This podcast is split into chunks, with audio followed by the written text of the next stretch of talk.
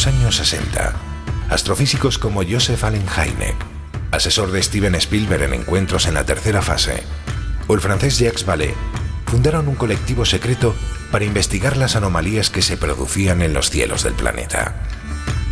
La conclusión a la que llegaron es que la ciencia, en muchos casos, no podía explicar lo que estaba sucediendo.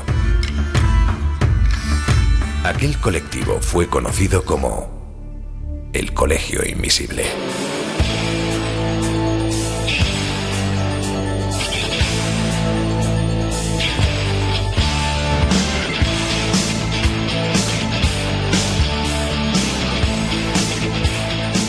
El Colegio Invisible, con Lorenzo Fernández Bueno y Laura Falcó en Onda Cero.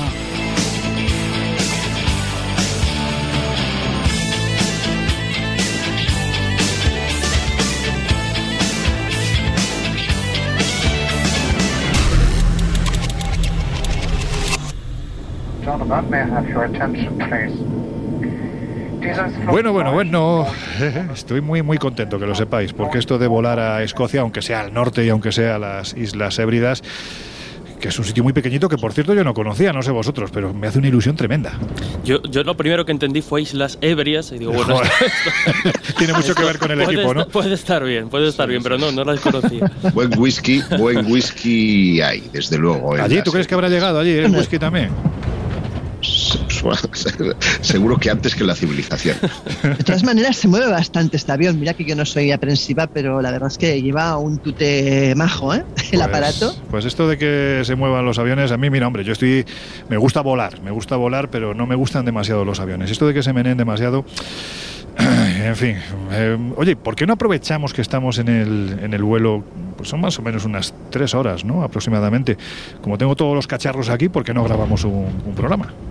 Esto, esto va, a sonar, va, va, a sonar, bien luego. Bueno, no, no hay mucho bueno, ruido. No, hombre, a ver, la gente bueno, parece tiene que su está aquel también, oír el ruido de los motores y si hay turbulencias también puede tener su gracia. El bueno, colegio invisible desde el aire. Oh, total. Me gusta, me gusta. Bueno, pues ahora lo importante, esto, esto que estáis escuchando es una improvisación total. Es decir, de repente tenemos los equipos, estamos montados en el avión, camino de, del norte, muy al norte de, de, de Europa, y vamos a hacer un programa. Bueno, pues a ver, venga, ¿quién plantea el tema?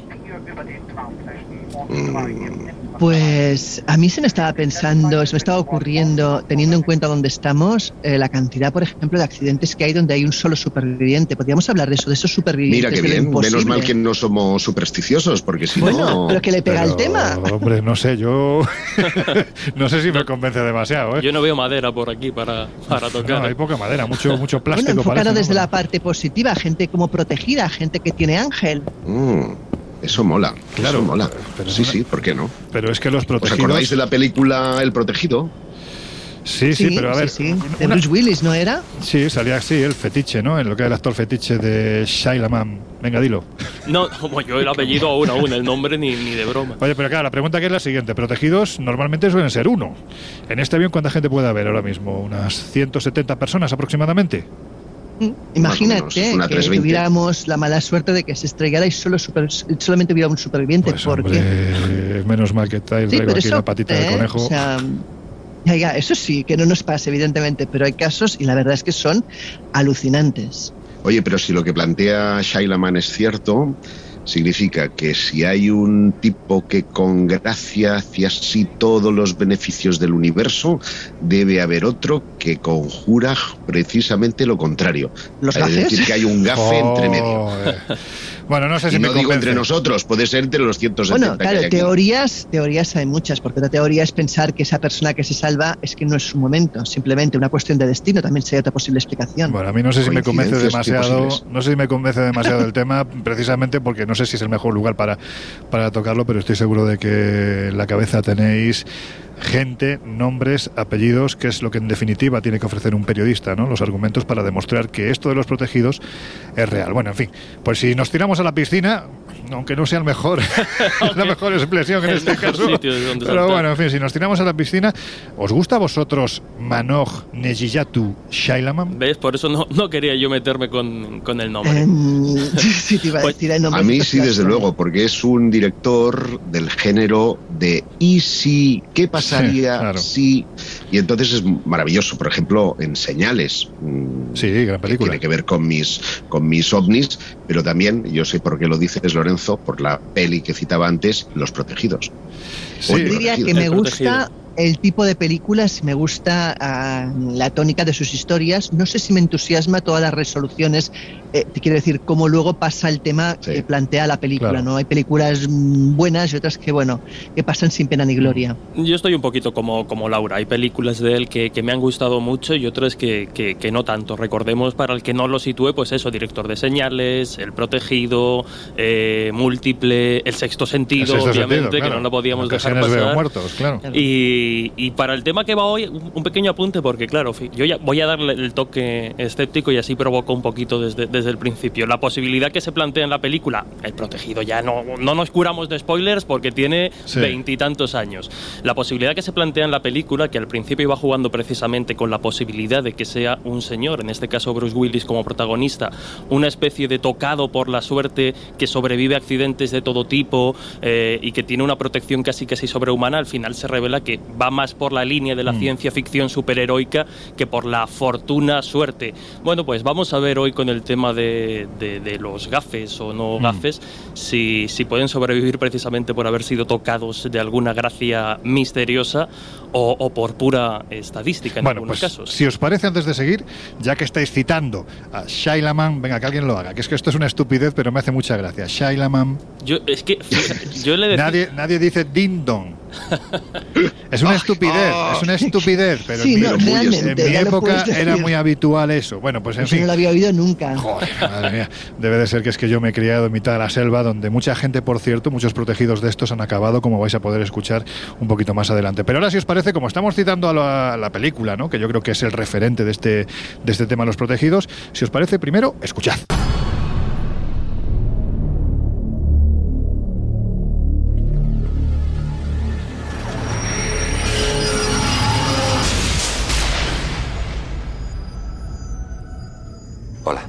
Está en la sala de urgencias del hospital de Filadelfia. ¿Por qué me está mirando así? Hay dos razones por las que le miro así. Una, porque será el único superviviente del descarrilamiento. Y dos, porque no tiene ni un solo rasguño. Quería preguntarte algo. Te va a sonar raro, pero quiero que lo pienses un instante. ¿Recuerdas que haya estado enfermo? No, no me acuerdo. ¿Y no te parece algo raro no recordar un catarro, una fiebre o una faringitis? Acabamos de escuchar el tráiler de esta fantástica película que, como ha dicho Laura hace unos minutos, está protagonizada por uno de los actores fetiche de Shailaman. No voy a volver a hacer la estupidez. Es el gran Bruce Willis. Y lo que plantea es que haya gente que parece estar protegida por, bueno, pues vaya usted a saber qué, que hace que se conviertan en auténticos cosa rara, ¿no? Rara avis, porque cuando se producen terribles catástrofes, lo normal es que la gente pues se acabe muriendo, ¿no? Y ellos son los únicos que sobreviven.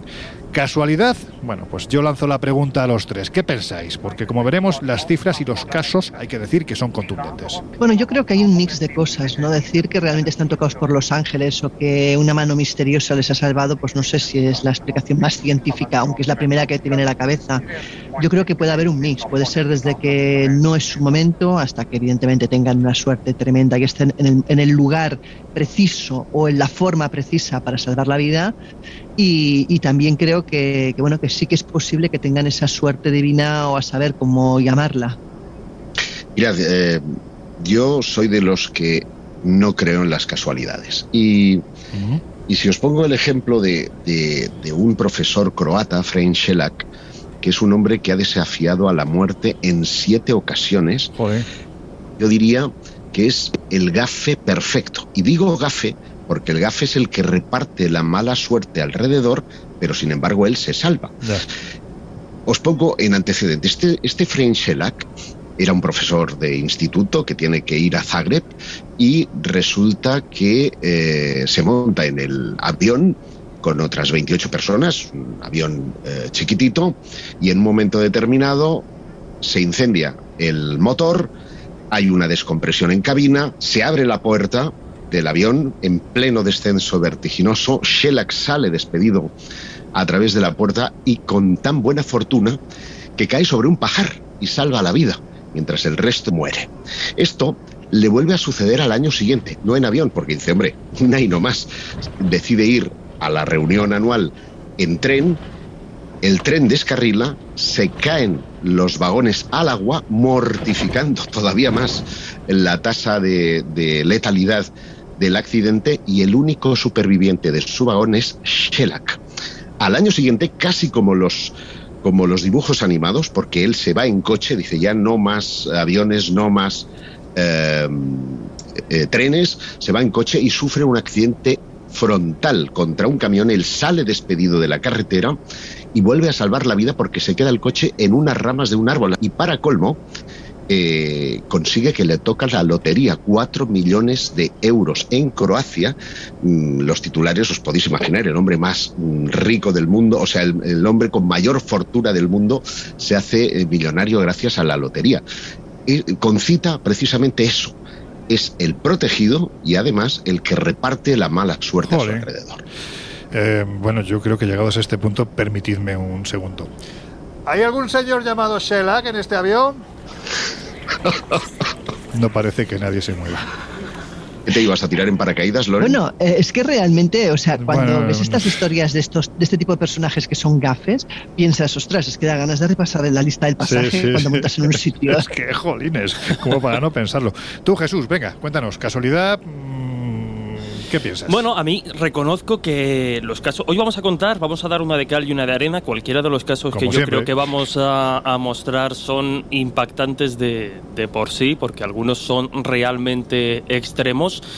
Y bueno, cuando nos encontramos superviviente único, a pesar de que se puedan repetir esta clase de historias o de patrones en otras grandes historias de, supervivencia, eh, reconozco que es cuanto mínimo eh, llamativo, digamos. Sin embargo, ya en los casos en los que la supervivencia es insistente, como el que nos acaba de contar Josep, donde no solo en una, en dos, en tres, sino hasta en cinco, seis y siete ocasiones de situaciones muy extremas, eh, el protagonista, el afortunado, porque la verdad es que otra cosa no, se le puede decir, acaba sobreviviendo de formas inauditas, lo cierto es que ya te, deja un poquito la, paranoia de, si ese señor tendrá algún tipo de, quién sabe, ¿no? Algún tipo de, amuleto casi casi espiritual que, le protege.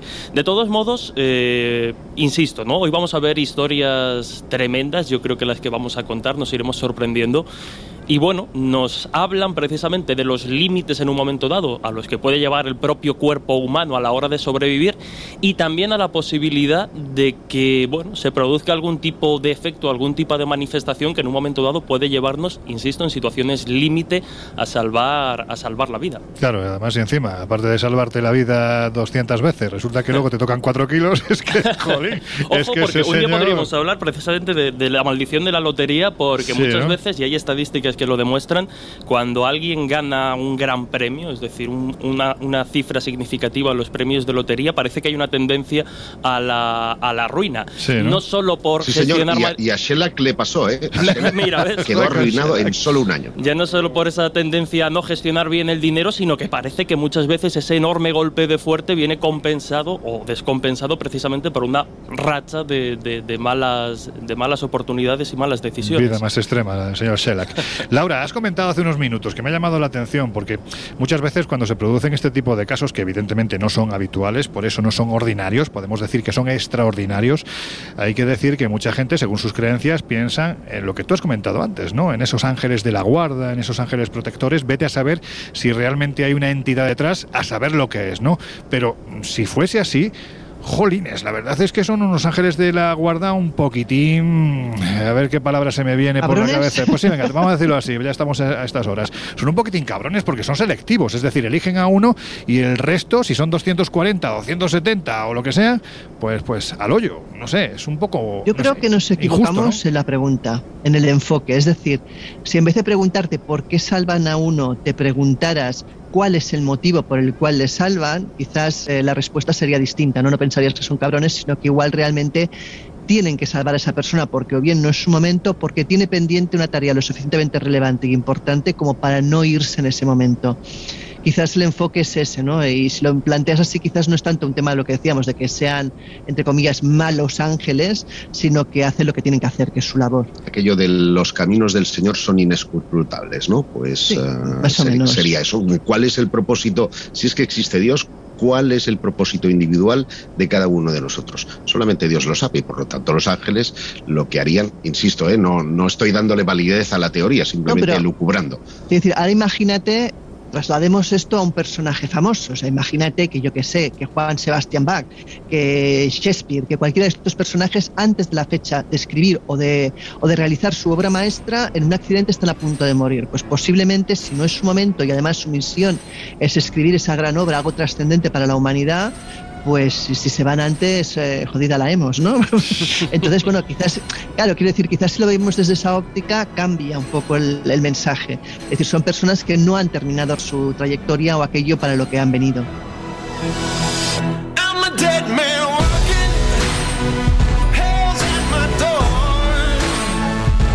El Colegio Invisible. El periodismo de misterio ya está aquí, en Onda Cero.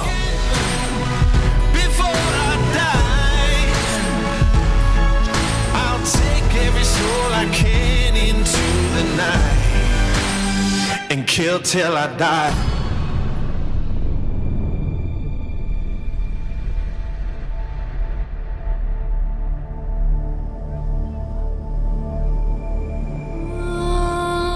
Vamos, si os parece, a comentar algún caso, porque creo que ilustrará mucho más la, propuesta de programa que estamos improvisando. Pero la verdad es que está quedando bastante bien y que hacemos hoy aquí montados en este avión contando cosas que, en fin, yo no sé si son precisamente o vienen a cuento, pero. Yo ya he visto a dos marcharse. Como este equipo es muy valiente, bueno, pues en fin. No, claro, todo será que venga el piloto y nos diga que hagamos el favor de callarnos que estamos asustando a pasaje. Bueno, no speak English, ya sabes, o sea, esto ha sido fácil. En fin, Laura, lo que te decía, ¿qué le ocurrió a la señora Annette Herkens, que no sé si lo pronuncio bien, en el año 1992, porque la historia de esta mujer tiene tela. ¿eh? Bueno, mira, esta mujer, eh, cuyo nombre prefiero no pronunciar, ya lo has dicho tú, con lo cual me libro. Más o menos. ella nace, nace en Venezuela, sin embargo, ella viene de una familia holandesa y se cría, de hecho, en los Países Bajos y ahí estudia Derecho. Es una mujer que además ella va a ser muy relevante en el mundo, y sí es muy relevante en el mundo de la banca, donde empezó a trabajar a muy temprana edad y de hecho después del accidente que ahora relataremos eh, continúa en el mundo de la banca en un banco además bastante reconocido como, como alta directiva.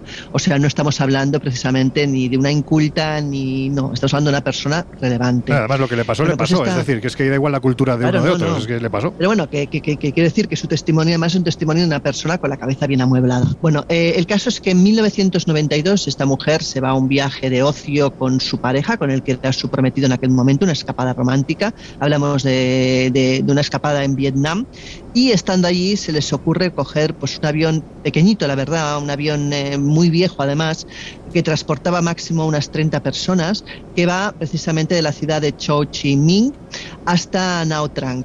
el caso es que cuando... qué raro que Josep no, haya hecho ninguna coña de la suya con esos nombres. bueno, sí, sí, los nombres las que lo de Cho Chi Minh... Vale, vale, vale, Josep, frena. Ese chiste fácil. bueno, el caso es que cuando están a punto de subirse ella, le, le manifiesta a su pareja que no, le, no lo ve claro, que incluso le da miedo que ese aparato que está destartalado completamente, que es viejo, tan pequeño. Ella no lo ve claro, pero bueno, se montan en cualquier caso, el entusiasmo de él puede a, sus, a los miedos de ella. Y eh, la única diferencia con el resto del pasaje es que ella nota que el cinturón de seguridad le va demasiado ajustado, no le es cómodo y lo deja abierto. ¿Qué ocurre? Que al cabo de poco rato de vuelo, el, avión eh, desgraciadamente se, estrella contra la cima de una montaña rodeada nada más nada menos que de la jungla vietnamita. Cuando ella despierta, todo el pasaje está muerto, incluido su compañero de viaje, su pareja, ¿no? Y ella se encuentra con numerosas heridas, con la incapacidad para moverse y lo único que se le ocurre es tener la cabeza fría, apartarse del lugar del siniestro arrastrándose y coger el material que hay dentro de las alas que lleva como papel, digamos, de, plata, que le permite hacer como cuencos que coloca sobre una de las alas para recopilar agua si es que llueve. Eso y, la cabeza fría que tuvo y su voluntad la hicieron sobrevivir durante, bueno, bastantes días, la verdad, hasta que alguien, por casualidad, pasó por la zona y descubrió que todavía había alguien con vida. No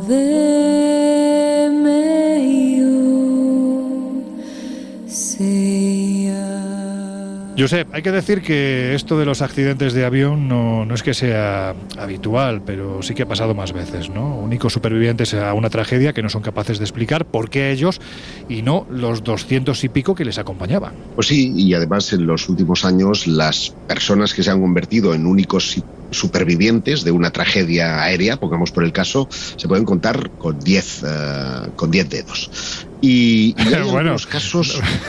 No todo el mundo tiene 10 dedos, ¿eh? que lo sepas. bueno, no todo el mundo, es verdad. No todo el mundo. No, pero no porque se los hayan cortado, es que hay, bueno, en fin, ya, ya hablaremos de este tema un día. Venga, perdón. Sí, la polidactilia, la polidactilia. Exactamente. exactamente. Eso es.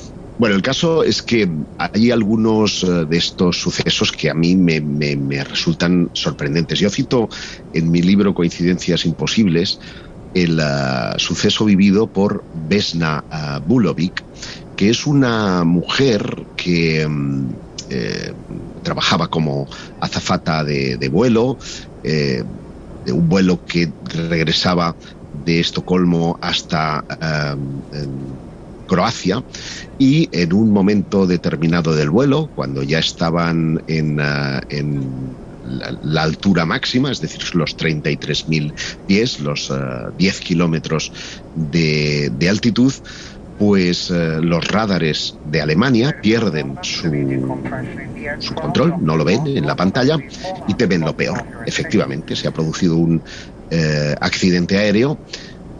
Para ser más concretos, las uh, autoridades hablaron que posiblemente se trató de un, de un atentado dentro de un avión, de una bomba que estalló eh, estando precisamente a esos 10.000 pies y eh, os podéis imaginar en un amplio radio habían desde restos humanos hasta eh, piezas del avión, maletas, en fin, todo lo que puede eh, contener un avión Joder, como el que ¿qué, ahora mismo cuerpo, nos está transportando. ¿Qué cuerpo me estás poniendo encima? Dice el tío. Pues fíjate. como el que fíjate. nos está transportando. Bueno, que siga.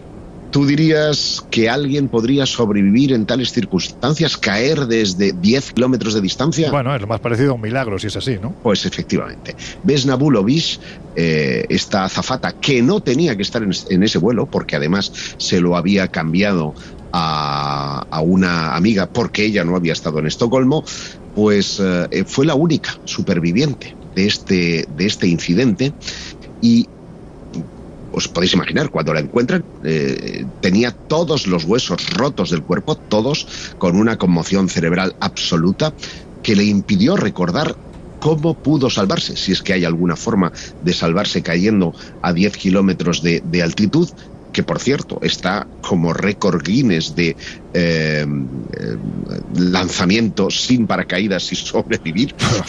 Yo creo que, Vaya no creo récord que más raro, nadie ¿eh?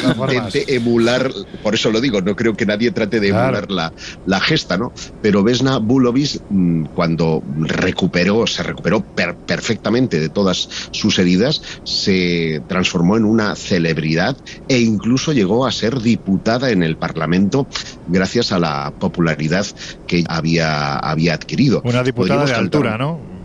Bueno, Nunca mejor una dicho. broma, pues, Pero claro, todas estas dos cosas nos hacen pensar en si realmente hay una especie de predestinación, porque eh, se han intentado analizar las causas que hacen que una persona eh, pueda tener mayor probabilidad de salvación en un accidente aéreo. Quién sabe si estando en la cola o estando en la parte media del avión o tal vez en, en cerca de la cabina. Bueno, no hay nada que indique que una posición en el avión es más segura que otra porque los accidentes pueden ser muy variados ¿no? y, pueden producirse eh, por muchas circunstancias. En el caso de, de Bulovis, además, se daba el agravante de que había explotado una, una bomba a bordo.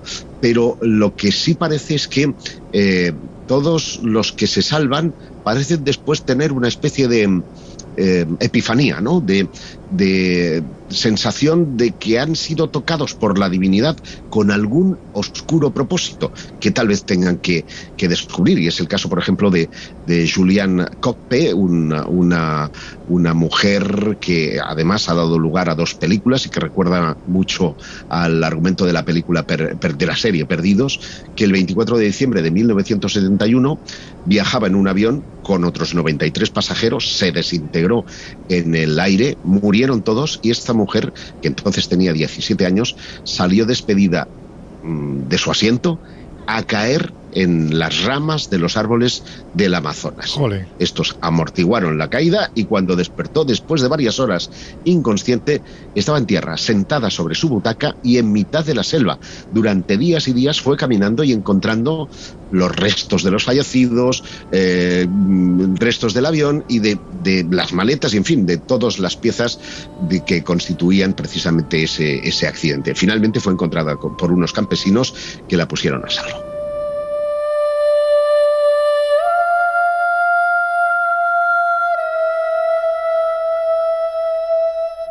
Jesús, ya que estamos hablando de volar y ya que ha salido el concepto de ángel de la guarda, que bueno, pues ya son varias las ocasiones que ha sobrevolado nuestro programa, pero creo que merece la pena vincular, aunque sea lejanamente, ¿no? Este tema que estamos desarrollando hoy con este asunto, porque hay historias de supervivencia de niñas, hay que decir, no de chicas, de niñas muy, muy pequeñas que desaparecen en situaciones mm, complicadas, en entornos más bien extremos, incluso para la, para la gente adulta, y que cuando nadie las da por vivas, de golpe y porrazo aparecen y además no solo eso, es que aseguran que han estado en compañía de alguien muy particular, ¿no? Pues sí, esto nos puede servir un poco de, adelanto de ese fenómeno que, algunos han venido en, denominar el efecto tercer hombre, el efecto ángel, eh, en definitiva, eh, la posibilidad de que en situaciones límite y extremas para cualquier ser humano, sea niña, niño o adulto, de repente se manifieste algún tipo de fuerza, vamos a decir, misteriosa, extraña, que en función de la cultura y la zona en la que aparece se puede interpretar de una forma u otra, pero que en definitiva el resumen es que efectivamente esa fuerza, esas entidades acaban protegiendo y dando indicaciones que se resuelven precisamente con salvar la vida, repito, en situaciones difíciles. Quizá los, quizá los casos más extremos sean precisamente los protagonizados por niñas, porque además si uno repasa la casuística eh, va viendo que, que efectivamente lo, protagonizan niñas muy pequeñas. Casos en nuestro país, en España concretamente, tenemos varios, desde finales del siglo XIX hasta bien entrado el siglo XX. Os sonarán, algunos los hemos comentado por encima, el caso Rojales, en la localidad de Rojales, en Alicante, cuando el sábado 18 de enero de 1896, Encarnación, de apenas tres años, desaparece de la vista de sus padres después de recibir una visita navideña de otros familiares. Es buscada durante toda la noche, la niña no aparece y al día siguiente aparece en el conocido como Barranco del Búho y además aparece eh, en contraposición a todo lo esperado, aparece en perfectas condiciones físicas y sin ningún rasgo de haber pasado frío en una zona que por las fechas, repetimos, enero, ya, hacía fresquito y la zona, desde luego no debían de ser muy, muy apacibles. Ella recordaba muchos años después, bueno, no ella, pero sí su hija, la que tuvieron oportunidad de entrevistar los investigadores Jesús Callejo y Javier Sierra, que eh, había subido hasta el monte de la Atalaya, que allí se quedó dormida, que se despertó mucho más abajo, en esa zona del barranco, sin saber muy bien cómo se había desplazado, y lo más llamativo que había estado con una mujer, y no solo con una mujer extraña, sino con un niño pequeñito con el que había estado jugando. Siempre dijo que no había pasado hambre, que esta extraña mujer la tapó durante la noche con un delantal y que le había dicho que no tuviese miedo porque la mañana siguiente iban a ir a por ella y le iban a encontrar. Claro, en un ambiente muy religioso esto acabó interpretándose como la aparición concretamente de la Virgen del Carmen, pero es que unos cuantos años después, viernes 31 de diciembre de 1943, en el Picazo, en Cuenca, Trinidad Collado Pastor también vive una experiencia muy similar, porque cuando va a comprar el pan muy tempranito, de repente se acerca hasta la tienda, compra el pan y desaparece. Podríamos hablar casi casi de una teletransportación en base a su testimonio. Ella decía que cuando sintió esa sensación de desaparecer, de irse a otro lugar, era casi de noche, era muy temprano y que cuando apareció en ese otro sitio era completamente de día. Era como si todo se iluminara con la luz del día, eh, le decía esa supuesta manifestación que de algún modo le salvó la vida. La niña permanece en el sitio donde, donde reaparece después de su extraña desaparición, pasa allí la noche, también en una zona bastante desapacible, y a la mañana siguiente, en el lugar donde se había resguardado, una pequeña chocita que, que había encontrado, eh, escucha una voz de esa manifestación que también acabaría interpretando eh, y describiendo como la Virgen, en este caso como la Virgen del Rosario, le dijo, ay sol, vete al sol que va a pasar alguien. Efectivamente, ella sale de su cueva, de ese sitio donde se había resguardado, y inmediatamente un vecino, un señor, pasa por la zona, la encuentra y da de nuevo la voz de, de alarma de que la niña desaparecida había sido encontrada. La describiría en su momento, porque dice que era muy pequeñita y no lo recordaba bien, como una dama que vestía con un vestido azul y muy grande. Estas dos apariciones, mejor dicho, estas dos salvaciones milagrosas son de una noche, quizá uno de los casos más impactantes que tenemos en España, lo comentamos muy por encima porque ya lo hemos desarrollado en algún que otro programa, es precisamente el protagonizado por Antonia Tamayo Beteta, de cuatro años de edad, efectivamente, el sábado 29 de diciembre del año 1979, concretamente en Arroyo Suyajal, una muy cerquita de Yeste, en la provincia de Albacete, donde se extravía precisamente en las zonas, montañosas de, de la zona, aledañas a su localidad. Estamos en diciembre, lo decíamos, finales del año 79, comienzos del año 80, unas temperaturas bastante desapacibles. De hecho, allí hace frío, ¿eh? Sí, hace frío. De hecho, esas noches se registraron unas temperaturas por debajo de los 0 grados. Y digo esas noches porque Antoñita Tamayo estuvo desaparecida más tiempo que sus predecesoras, estuvo hasta tres días, fue localizada, fue encontrada eh, en, los, en los primeros días de, de enero del año 1979. Fue encontrada hacia las dos y media del mediodía del 1 de enero de 1980 y como en el resto de casos es encontrada en perfecta forma física, sin ningún tipo de rasguño, sin ningún tipo de rasgo que haga pensar que esa niña ha estado perdida sola en una zona como son los montes cercanos a, a con las temperaturas. En su día, de nuevo, la sorpresa porque ella siempre dijo que una señora muy guapa, muy rubia y que llevaba un manto venía todas las noches y me daba de beber, me tapaba con su manto y me daba, decía Antonia Tamayo, mucho calor. La señora me cuidaba por las noches y no se separaba de mi lado. Al igual que con el resto de niñas, fue identificada como la aparición de la Virgen, pero como decía al principio y podemos ir desarrollando en los próximos minutos, Virgen por eh, interpretación cultural y religiosa, pero nos encontramos este caso, esta clase de, historias muchos siglos más atrás y nos las seguimos encontrando a partir de, de aquella fecha. Hasta entonces se pensaban que era pura y mera leyenda geográfica de determinados santos y con estos casos parece que se va metiendo de alguna forma más en la, en la realidad. Bueno, pues con esta historia. Mía, qué turbulencia, ¿no? De repente. En fin, con esta historia cargada de esperanza, ¿no? Sea virgen, sea santo, sea extraterrestre, sea lo que sea, lo cierto es que lo bueno es que las niñas acabaron sobreviviendo en circunstancias extremas. Pues eso, ¿no? Que con esta historia os dejamos en compañía de nuestros compañeros de los servicios informativos de Onda Cero Radio. Estáis en el Colegio Invisible hoy dentro de un avión, pues volando hacia un lugar del que os vamos a hablar la semana que viene. Que volvemos enseguida. There is a house in charming town they call the rising sun, and it's been the ruin of many a poor girl.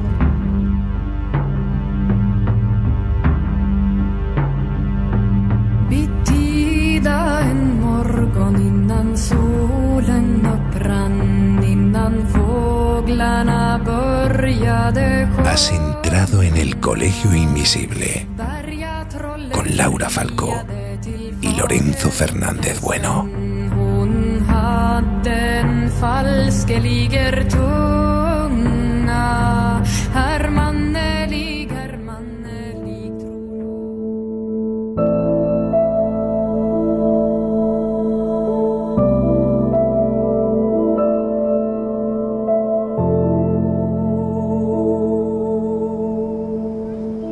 Bueno, pues ya estamos de vuelta. Si te acabas de incorporar al Colegio Invisible, hoy es un programa de altura, porque estamos volando camino del norte de Escocia, de las Islas Hébridas, que es un lugar fantástico del que os vamos a hablar la semana que viene. Pero ahora, a lo que estamos, ¿no? Yo sé que no es el mejor lugar, pero aquí estos tres han empeñado y estamos hablando de protegidos, personas que en un momento determinado han sufrido no uno ni dos, sino en ocasiones incluso hasta varios accidentes y han sido los únicos que han sobrevivido.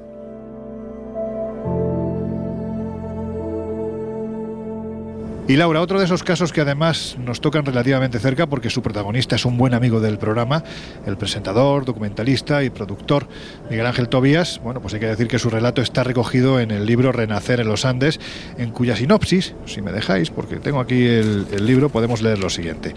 Miguel Ángel Tobías es un hombre al que siempre le han apasionado el riesgo y la aventura. Ha participado en rallies por África, recorrido desiertos en moto y navegado por ríos peligrosos. Se ha adentrado en la espeleología. Ha practicado la caída libre. También tiene el curso de acrobacia aérea de vuelo sin motor y es piloto de aviones.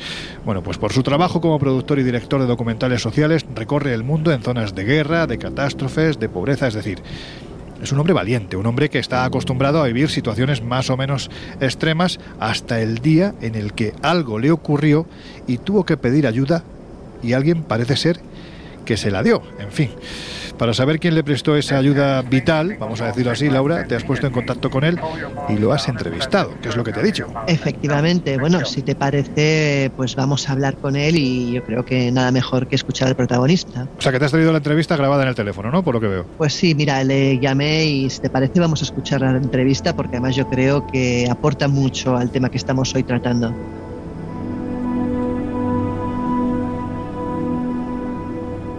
Buenas noches, Miguel Ángel. Buenas noches, ¿cómo estáis? Pues aquí hablando de, de, los protegidos, de gente que en situaciones límites salva la vida y tú eres uno de ellos. Si te parece, te voy a hacer unas cuantas preguntas porque tu experiencia, la verdad, es que deja, vamos, no deja indiferente a nadie. En tu Adelante. libro Renacer en los Andes cuentas como en cuestión de horas una aventura con amigos y un guía local en los Andes se convierte en lo que pudo ser tu último día. ¿Qué es lo que ocurrió exactamente? Bueno, pues eh, yo me marché con, efectivamente, con dos amigos míos a un viaje de aventura en Perú, que arrancó en el Camino Inca, eh, después estuvimos varios días descendiendo el río Apurimac, que es un, río de, nivel clase 5 para los que hacen rafting, bastante peligroso. Y cuando ya terminó esta aventura, llegamos a Arequipa con la sana intención de hacer turismo y descansar un par de días. Pero al bajar del avión, eh, uno de ellos miró hacia atrás y se veía detrás del avión, se veía el pico enorme, gigante que, se elevaba detrás de nosotros del Nevado Chachani. Y entonces el otro de mis amigos, eh, Carlos, dijo, oye, eh, ¿por qué no subimos? No? Y yo recuerdo, eh, yo que, que soy un hombre de- del mundo de la aventura y que me encanta improvisar y hacer muchas cosas, sentí un escalofrío, sentí una cosa por dentro rara, una sensación de miedo que, yo habitualmente no tengo, pero me callé. No dije nada porque pensé, dije, bueno, según vamos al hotel, pues esto ya se olvidarán, soltamos las mochilas, nos iremos a, comer y, y ya está, ¿no? Pero lo cierto es que de camino al hotel seguían hablando del asunto y cuando llegamos al hotel soltamos las mochilas y dijeron, oye, ¿por qué no vamos a, al pueblo y vamos a ver alguna de las tiendas de montaña a ver si algún guía se atreve a subirnos? Y yo seguí callado. Y, entonces es verdad que, que llegamos allí, eh, en principio no quería nadie subirnos porque no teníamos ni la preparación, ni el tiempo, ni la aclimatación, ni, el vestuario para hacerlo. Pero encontramos a alguien que nos dijo que sí y al día siguiente pues eh, nos, fuimos para allá, ¿no?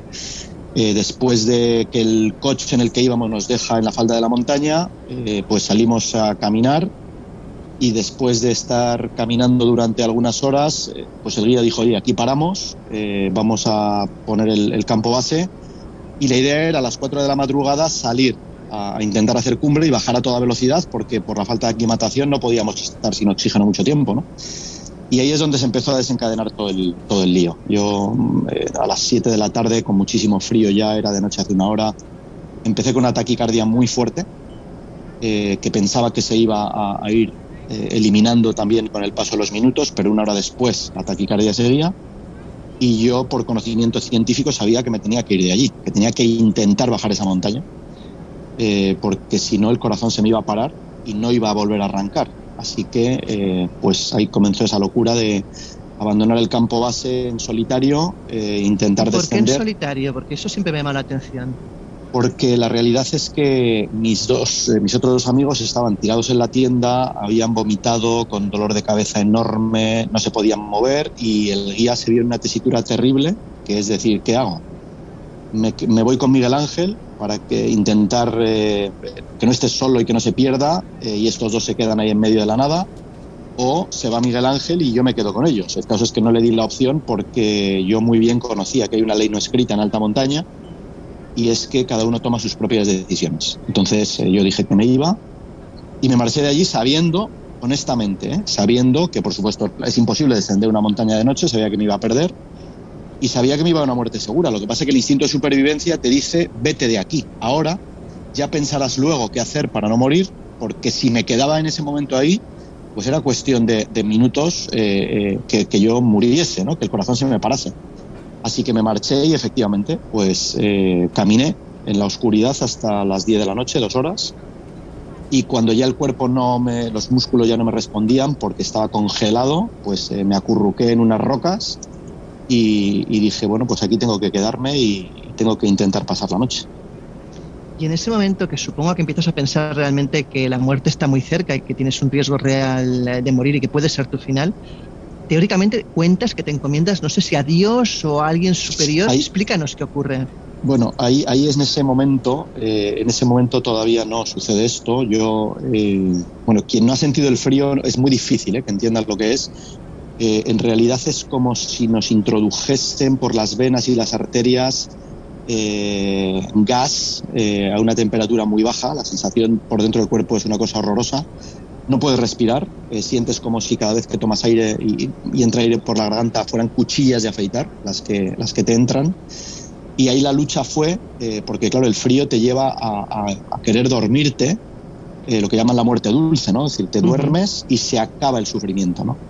Entonces eh, yo pensé en un, en un ejercicio para intentar estar distraído e intentar no dormir pero lógicamente, pues en, en, toda esa situación, pues probablemente no, no fui capaz y, me quedé dormido, ¿no? Y una de las veces, sea, en ese momento que me quedo dormido, yo noto una mano que me toca el cuello y al, al tocarme el cuello, evidentemente me despierto eh, sobresaltado y, y, lo que me doy cuenta es de que me he quedado dormido, pero efectivamente una mano, que noto los cinco dedos, me ha, tocado el cuello, ¿no? Esto me vuelve a suceder eh, horas más tarde, eh, yo vuelvo otra vez a quedarme dormido, la misma mano me vuelve a tocar el cuello en el mismo sitio, me despierto y ahí ya estaba tan cerca de la muerte, ya no sentía dolor, ya no sufría, ya no nada, hubo un instante donde pensé, Miguel Ángel, no hagas caso a la mano, no, no quédate así, sigue durmiendo y, y, ya se acabó, ¿no? Pero me apareció la, el rostro de mi madre, se me apareció el rostro de mi madre en la cabeza, es decir, como si fuera una foto, eh, mi madre está viva, eh, gracias a Dios, quiero decir, o sea, que, pero me aparece la, la cara de mi madre y fue como un eh, despertar a la vida, me, me, me, incorporé un poco sobresaltado eh, y dije, no, no te puedes morir, no te puedes morir. Y así conseguí pasar esa primera noche, ¿no? Pero eh, esa primera noche luego me han explicado que a esa temperatura, a esa altitud, pues debía haber vivido una hora, sobreviví siete horas y media. Y por la mañana cuando me levanto, eh, cuando, cuando hay luz, la luz significaba calor, y cuando me, me, me, incorporo, pues estoy muy contento, lógicamente, porque he sobrevivido, pero me doy cuenta de que una segunda noche ya no voy a volver a sobrevivir, sé que no me van a venir a buscar, porque hacia dónde me buscan, y por lo tanto sé que cuando vuelva a caer la noche y vuelva a caer la temperatura, de 30 sobre 0 a 10, 15 bajo cero, eh, pues no hay opción de salir vivo, y es ahí, es ahí cuando yo, eh, sinceramente, entré en una conversación directa con Dios, eh, donde pedí ayuda, dije, Dios mío, ayúdame. Eh, empecé a pedir una serie de cosas en ese, en ese camino y esas cosas, cinco cosas que pedí, fueron sucediendo una detrás de la otra.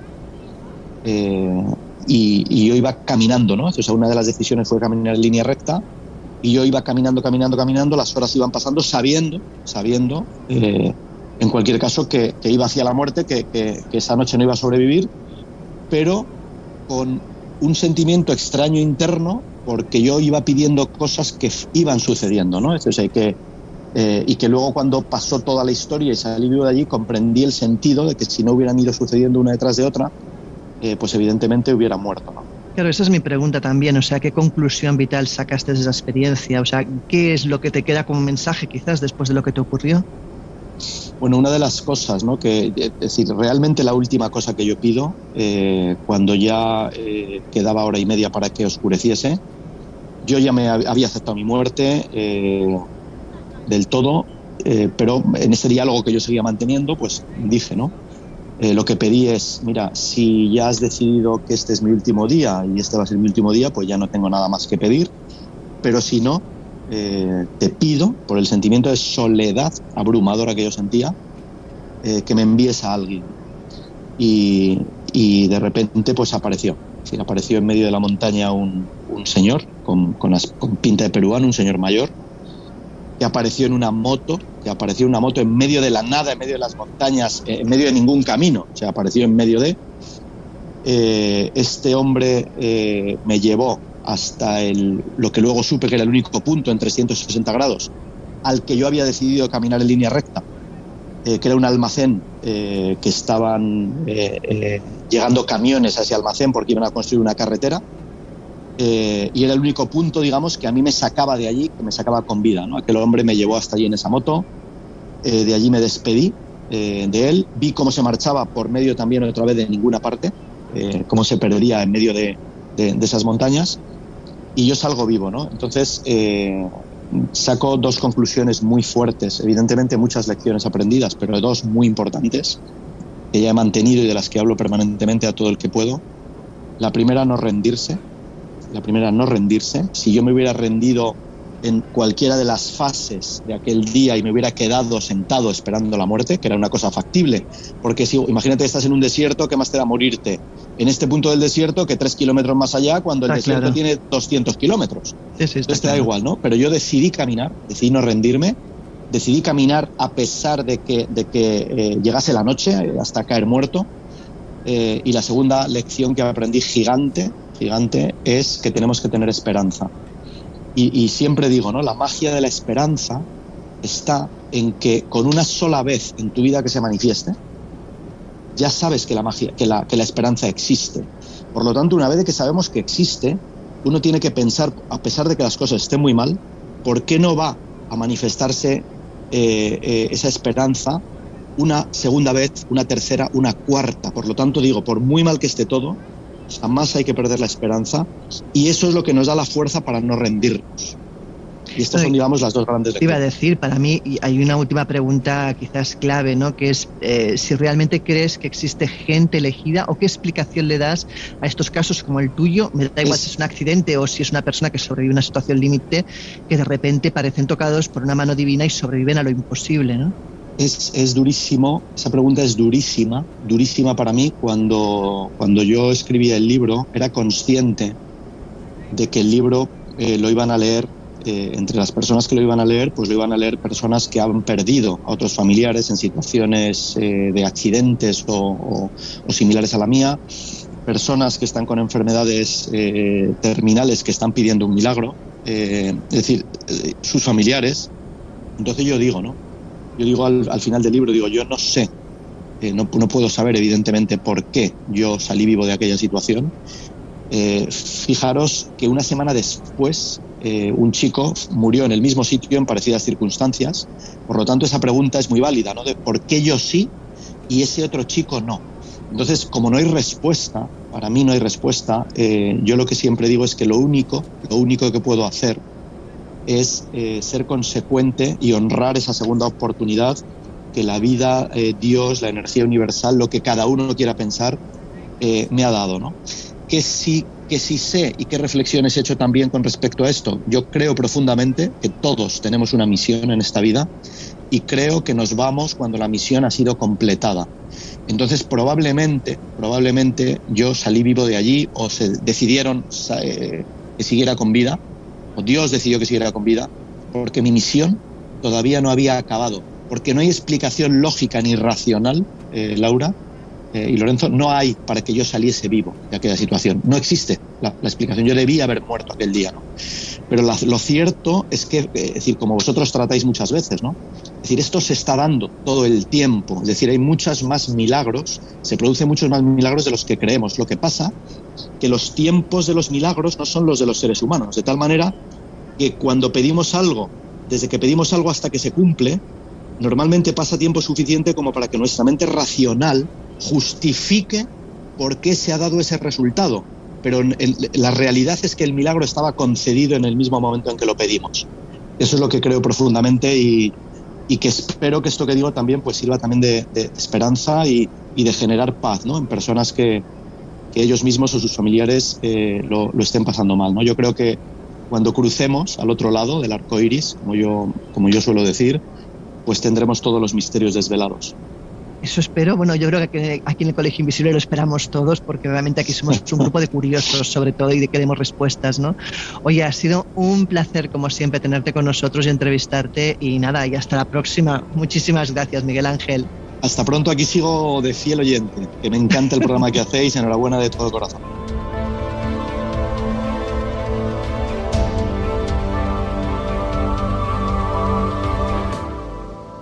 Josep, Jesús, Laura, yo creo que todos hemos escuchado muchas veces la historia de, Miguel Ángel, que es una historia de supervivencia, en fin, pues al límite, ¿no? Muy, muy al límite, en el que había en la balanza, yo creo que un porcentaje más elevado de quedarse en el sitio que de salir adelante, ¿no? ¿Qué opináis vosotros?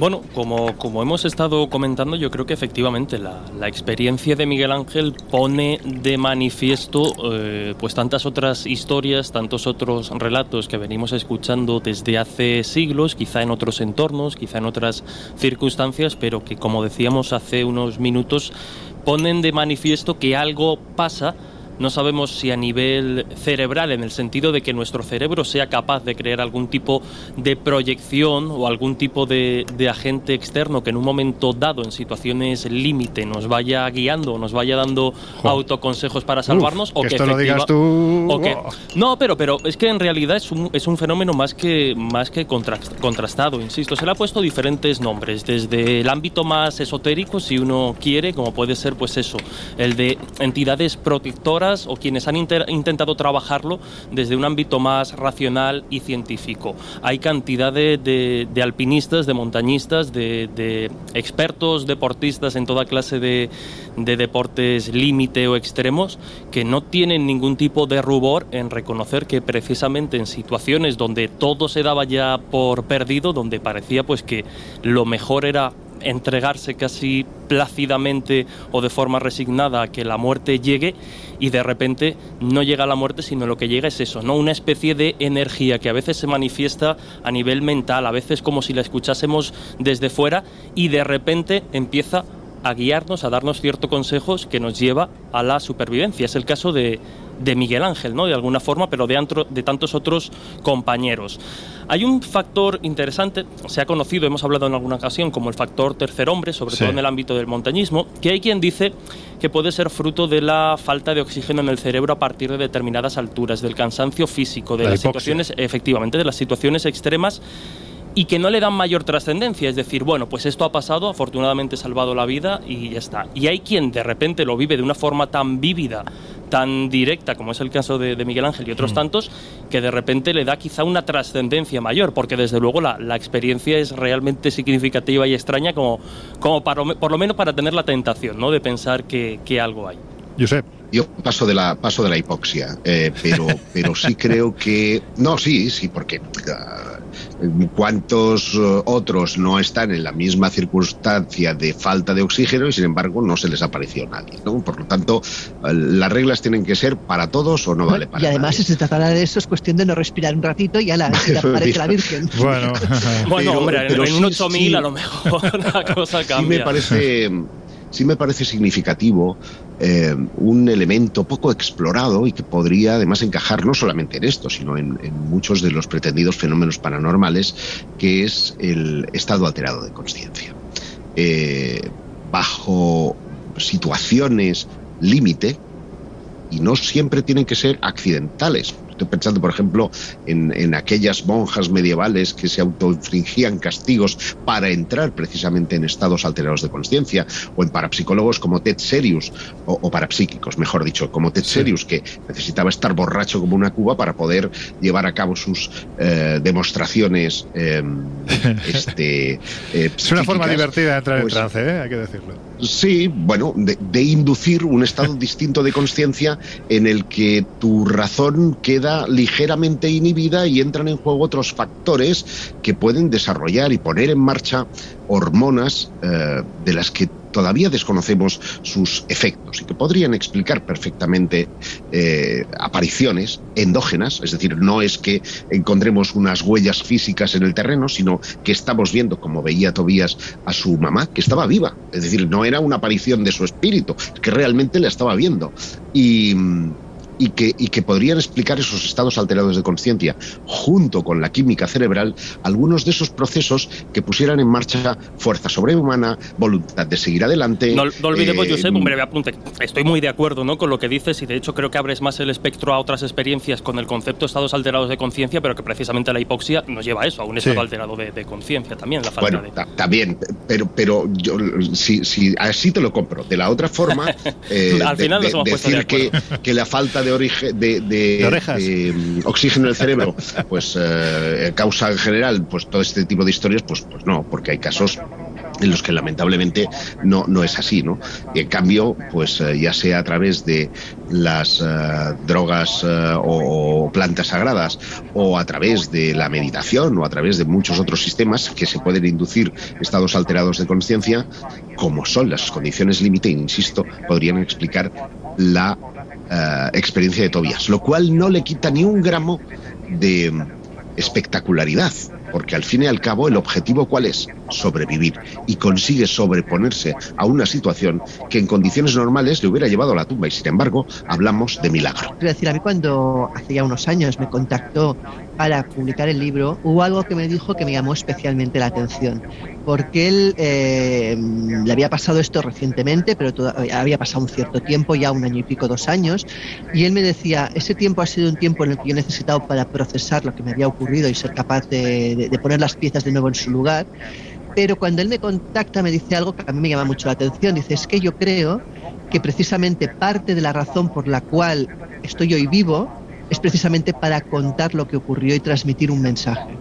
Es lo que te decía, un poco la causalidad, ¿no? El, el quizás el que esta gente que a veces se salva en estas situaciones es por algún motivo, no es gratuito, es por algo. Quién sabe si quizás eh, en su caso ese, ese por qué es precisamente, pues precisamente por el perfil que él tiene de persona que se dedica a hacer documentales, televisión y cosas audiovisuales, pues es precisamente es una buena plataforma para transmitir ese existe algo aparte de lo que conocéis, no aparte de lo, de lo que podéis ver.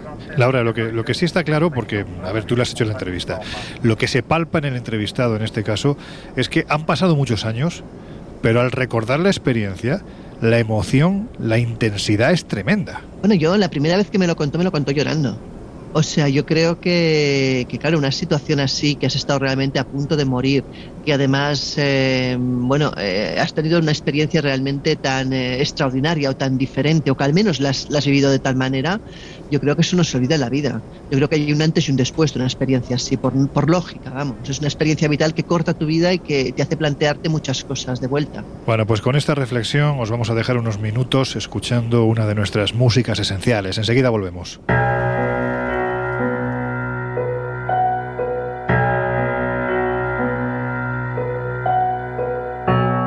Here's a little song I wrote. Might wanna sing it note for note. Don't worry. Be happy. El Colegio Invisible en Onda Cero. In every life we have some trouble. When you worry, you make it double. Don't worry. Be happy. Don't worry.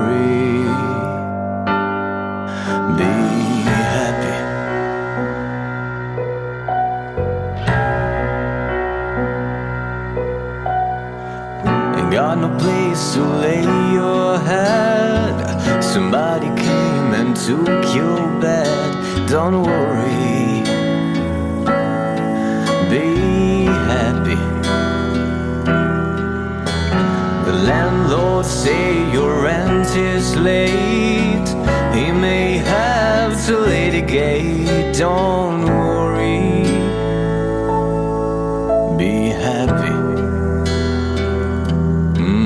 Don't worry, be happy. Don't worry, just be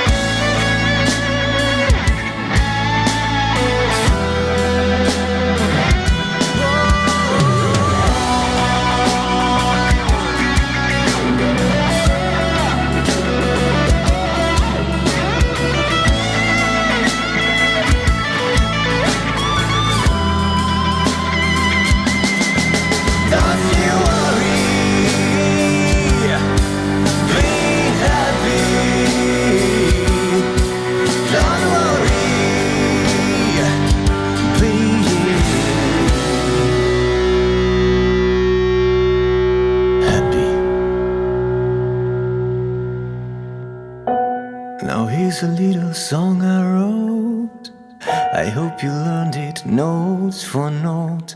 Don't worry. Be happy. In your life, expect some trouble. When you worry, you make it double. Don't worry. Be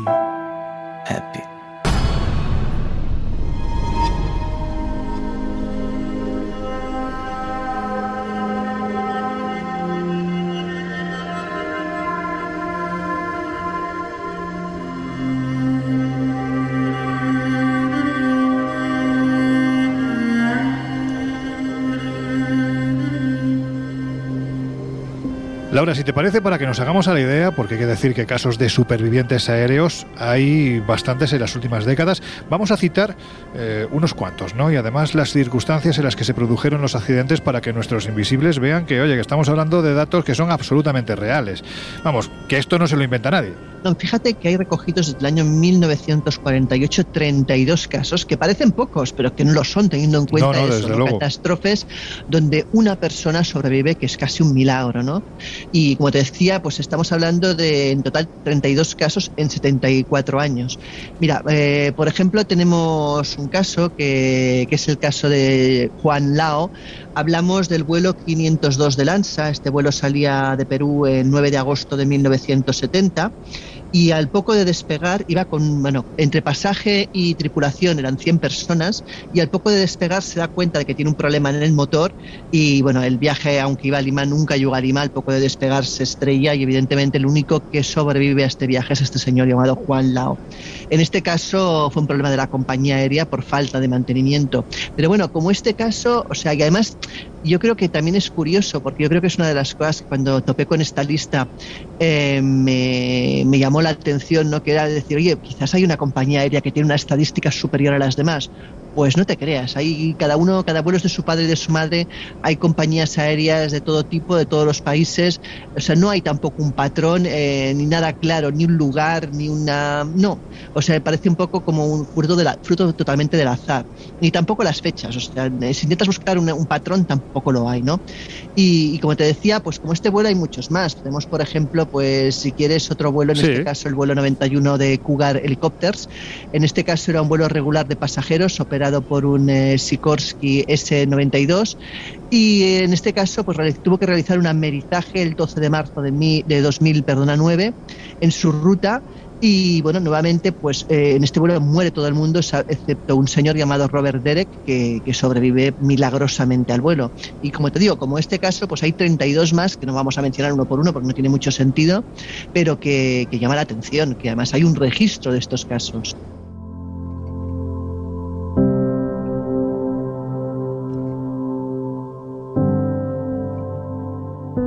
Sí, es cierto que en España tuvimos casos de políticos que se montaron en un helicóptero y Eh, nada sí. más despegar se pegaron un piñazo. Bueno, fue el propio, eh, entonces ya era presidente Mariano Rajoy, Rajoy, ¿no? presidente Sí, sí, del sí, gobierno, Y Pero- Esperanza Aguirre también, ¿no? Bueno, y Esperanza Esperanza Aguirre, Aguirre, recordad sí. que luego sobrevivió al intento de atentado, en la. India. O sea, cuidado, está, a lo mejor estamos hablando de una, de una protegida. Son los protegidos del PP. elegida. Elegida fue durante muchos años, ¿no? Por lo que se ve. Pero en fin, protegida parece que también estaba. Oye, eh, Josep, una de las situaciones más habituales que se da alrededor de los protegidos es lo que se ha venido en denominar el síndrome del único superviviente. Vamos a ver, ¿qué es esto? Y, si tienes ejemplos, pues ya sabes, ¿no? Vete contando. Pues eh, es una condición mental que adquiere el individuo cuando se siente mm, único, es decir, cree que ha hecho algo mal a la hora de ser el único superviviente de un evento traumático, cuando todos los otros pues han quedado atrás, ¿no? Y si esto implica pues a familiares, eh, se da todavía más, ¿no? O sea, lo que es la culpa. y aparece como una consecuencia del trastorno por estrés postraumático, que eh, también eh, eh, está relacionado pues con, con los seres queridos, con hechos eh, duros y que traen a tu memoria pues recuerdos lacerantes. Mira, yo hace unos años, por ejemplo, tuve oportunidad de entrevistar a Fernando Parrado, por si no lo saben nuestros oyentes, fue uno de los eh, supervivientes de aquel accidente aéreo que tuvo lugar en los Andes en 1972. Vaya Creo historia. además que fue un día 13, 13 de octubre de 1972, y que eh, fue considerado un héroe pues porque él junto con Roberto Canosa fueron quienes tomaron la decisión, eh, pasados unos días ya después de comer carne humana, de salir a buscar eh, ayuda porque nadie les iba a encontrar donde, habían eh, caído. Y él me decía que él contrató el avión, que él organizó el viaje, que él le dijo que trajeran a sus familiares y amigos a ese viaje. Con lo cual te puedes imaginar lo que eso genera sobre el individuo a, a- a la hora de ser, él en su, en su caso no fue el único, pero de los pocos elegidos para sobrevivir. Y ese es el síndrome del superviviente, que es una especie de ironía trágica eh, consciente el, el bien de haber eh, sobrevivido y que se transforma en un tormento, en un tormento quiero decir, cuando en, en casos muy extremos puede incluso llegar al suicidio. Es decir, que ojo, porque hay que saber pasar el duelo, hay que aceptar, hay que aliviar esa carga que supone ser el único superviviente de una tragedia.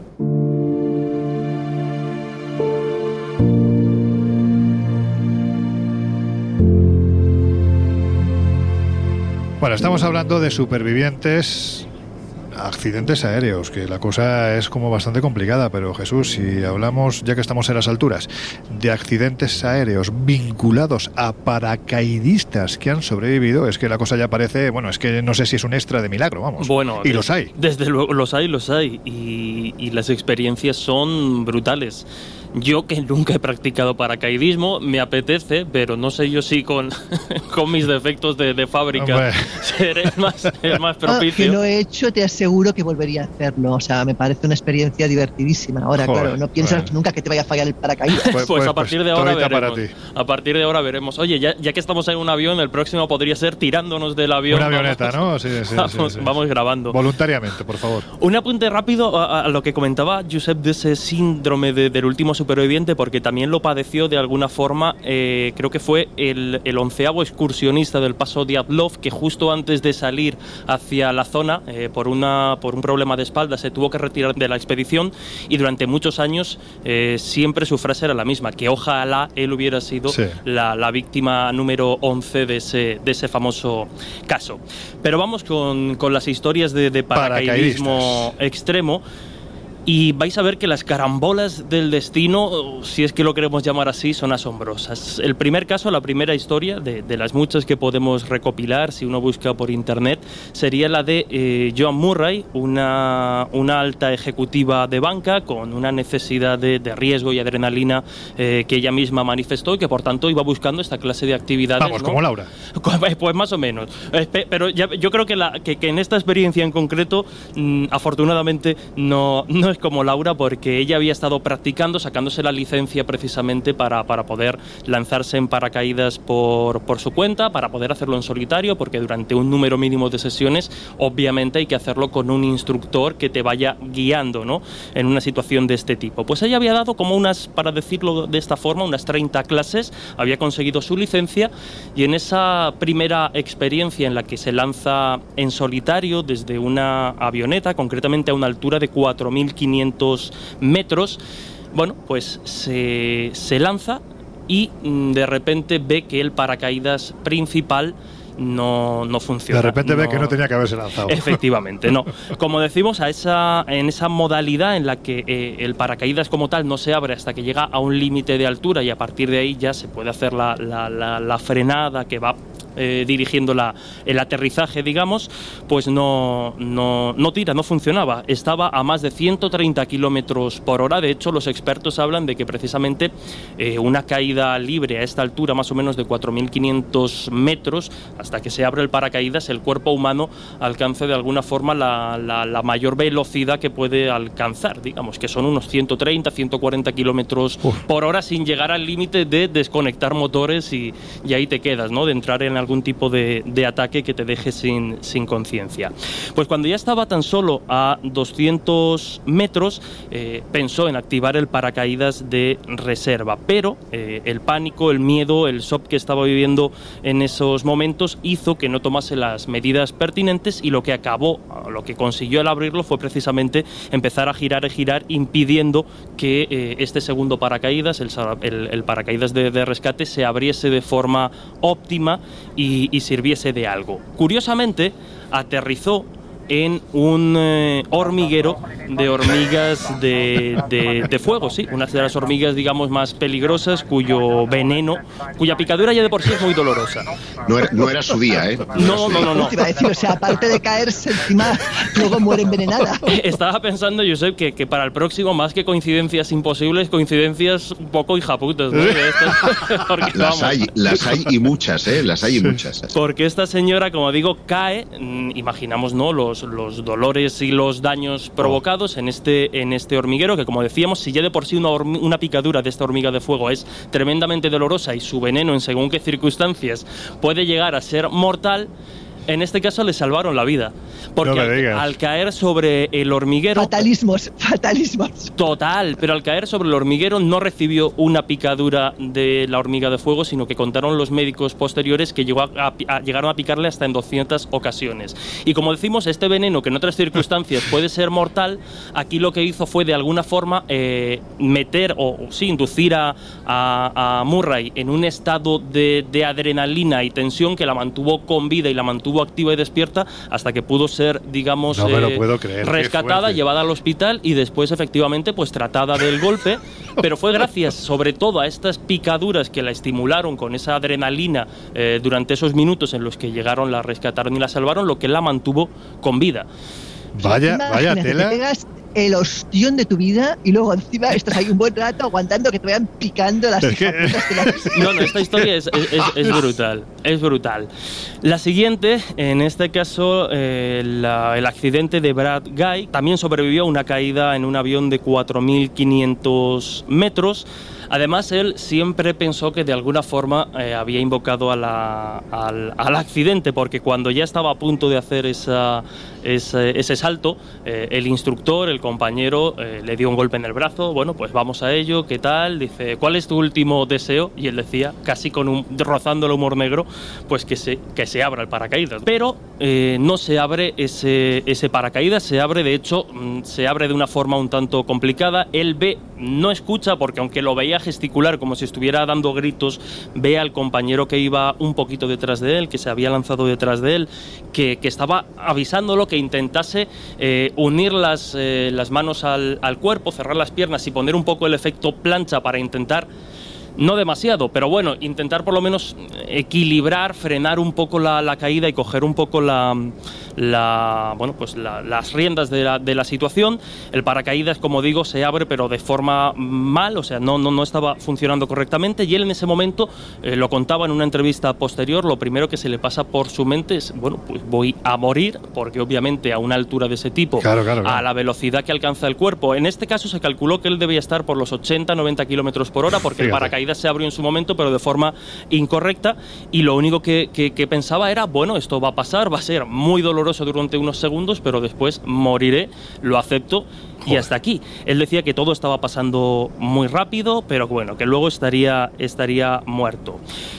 En este caso, eh, llegó a aterrizar de aquella mala forma, con el paracaídas en las peores condiciones, quedó magullado, quedó roto, estuvo meses en el hospital porque tuvo múltiples roturas, como podemos imaginar, pero recuerda, y esto es textual, que sentí, sentí el impacto como un par de golpes, en lugar de uno muy grande. Creo que rebotamos y acabamos sumergiéndonos en la orilla de un lago, en un campo de golf. Joder. Porque él y su compañero efectivamente se Y le dio una encontraron- pelota en la cabeza.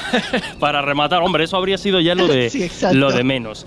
Obviamente él recuerda que, que- que sintió dolor, dice, no creo que haya un dolor tan espantoso como ese, es decir, caer al suelo desde 4.500 metros a 80 kilómetros por hora, eh, que cuando recobra la conciencia empezó a gritar de dolor, se había roto las piernas, la pelvis obviamente no podía moverse y en este caso tanto él como el compañero que venía detrás, que también de alguna forma se truncó un poco su caída por intentar hacer algo para, para salvar o frenar la de su compañero, pues dice que los dos obviamente empezaron a, a gritar y eh, pues efectivamente en esa zona de golf donde habían caído lo encontraron tres golfistas que los vieron caer, que se acercaron, los desengancharon, los sacaron fuera del agua y obviamente pues llamaron a los servicios de, de emergencia y a partir de ahí pues como decíamos, eh, él dice que la primera noche en el hospital fue una auténtica tortura, que no pudo dormir, que estaba eh, pues dolorido como es lógico y normal por todas las, las partes. Pero si queréis, resumidamente, Venga, muy brevemente. algunas caídas, caso. como por ejemplo el de Victoria Killiers, que fue una caída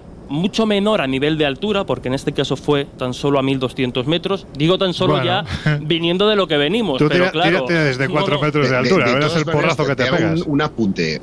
Te hago un apunte porque Muy rápido, Josep, que vamos, ya, nos vamos, dicen- vamos con tiempo justo. Venga, rápido. Simplemente, simplemente es decir que eh, por la ley de Newton, más allá de los no- 900 eh, metros, es da igual que sean 10.000, 4.000, 3.000, porque siempre Efectivamente. vamos a caer a la misma velocidad. Efectivamente, ya la velocidad que alcanza el cuerpo a partir de cierta altura es que es lo mismo que te tires desde más arriba que desde más bajo, ¿no? Y en este caso, el de Victoria es ciertamente extraño, porque aquí sí que hubo intención de acabar con su vida, concretamente la de que el de, bueno, el que por aquel entonces era su, su esposo había manipulado el paracaídas de su mujer para intentar provocar el accidente y que falleciese. En este caso, Victoria sobrevivió mm, a pesar de, bueno, pues eh, tener, como es normal, varias fracturas en, en su cuerpo, pero no alcanzó la, la muerte.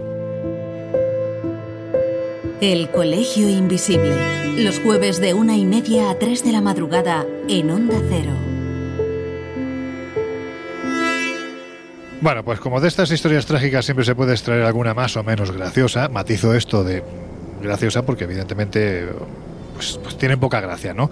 Pero Josep, tú que eres el Hombre, más la, guasón... la de las hormigas, algo graciosa. Sí, hombre, yo aquí todavía me estoy riendo. Pero tú que eres precisamente el más guasón, con filtro, por favor, con filtro, háblanos de un amigo del Colegio Invisible, porque ya se ha pasado por aquí en alguna que otra ocasión, pero es que tiene una historia que merece la pena recordar, aunque sea brevemente. Roy Sullivan, el hombre de los siete rayos. Claro, es que, es que manda huevos, porque un rayo, o sea, la probabilidad de que te toque un rayo es de uno entre tres millones eh, de posibilidades. Que no hablamos de un rayo de sol. Millones.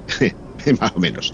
Y, y, sin embargo, a este hombre, a, a Ray Sullivan, que era guardabosques en, en un parque nacional de Virginia, eh, es que le tocaron siete entre el año 1942 y 1977. Es decir, que si esto en lugar de haber sido eh, rayos hubiera sido loterías, hubiera sido el hombre seguramente más eh, afortunado del mundo. Pero fue todo lo contrario.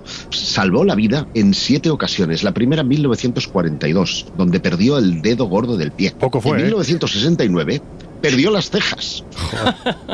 En julio de 1970 me está dando se miedo, quemó Josep. el hombro. Parece un chiste. Sí, a mí también me está dando miedo, a ver qué va a Sí, sí, dando 16 de abril de 1972, seguimos para bingo, se quema el pelo. O sea, calvo, sin cejas, con el hombro chungo, sin el dedo gordo, que yo debía ser, y el hombre R que R al bosque. ¿eh? 7 de agosto de 1973, se quema las piernas y de nuevo el pelo. Si le había crecido, era el eterno calvo. Y el 5 de julio de 1976 se jodió el tobillo. Digo yo que peor que yo, ¿eh?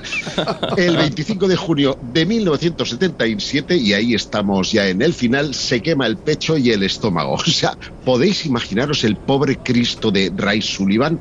Bueno, pues fijaos que lo que no consiguió la naturaleza eh, a base de impactos de rayo, pues lo hizo el amor, porque en 1983, en septiembre de ese año, Roy eh, Sullivan se suicidó a causa de un desengaño amoroso. La verdad es que ahora ha, truncado un poco la. la- Sí, sí, sí, sí, sí, pobre Sullivan, de todas formas, es que uf, tanto fue el cántaro la fuente que se acabó empadronando. Es que me, gusta, me gustaría saber qué le quedó en pie, porque vamos, de la lista que ha dicho. Bueno, el hombre tenía su chispa. Sí, sí. Lo habéis no. pillado. Joder, qué malo. Rollo Matías Prats, ¿no?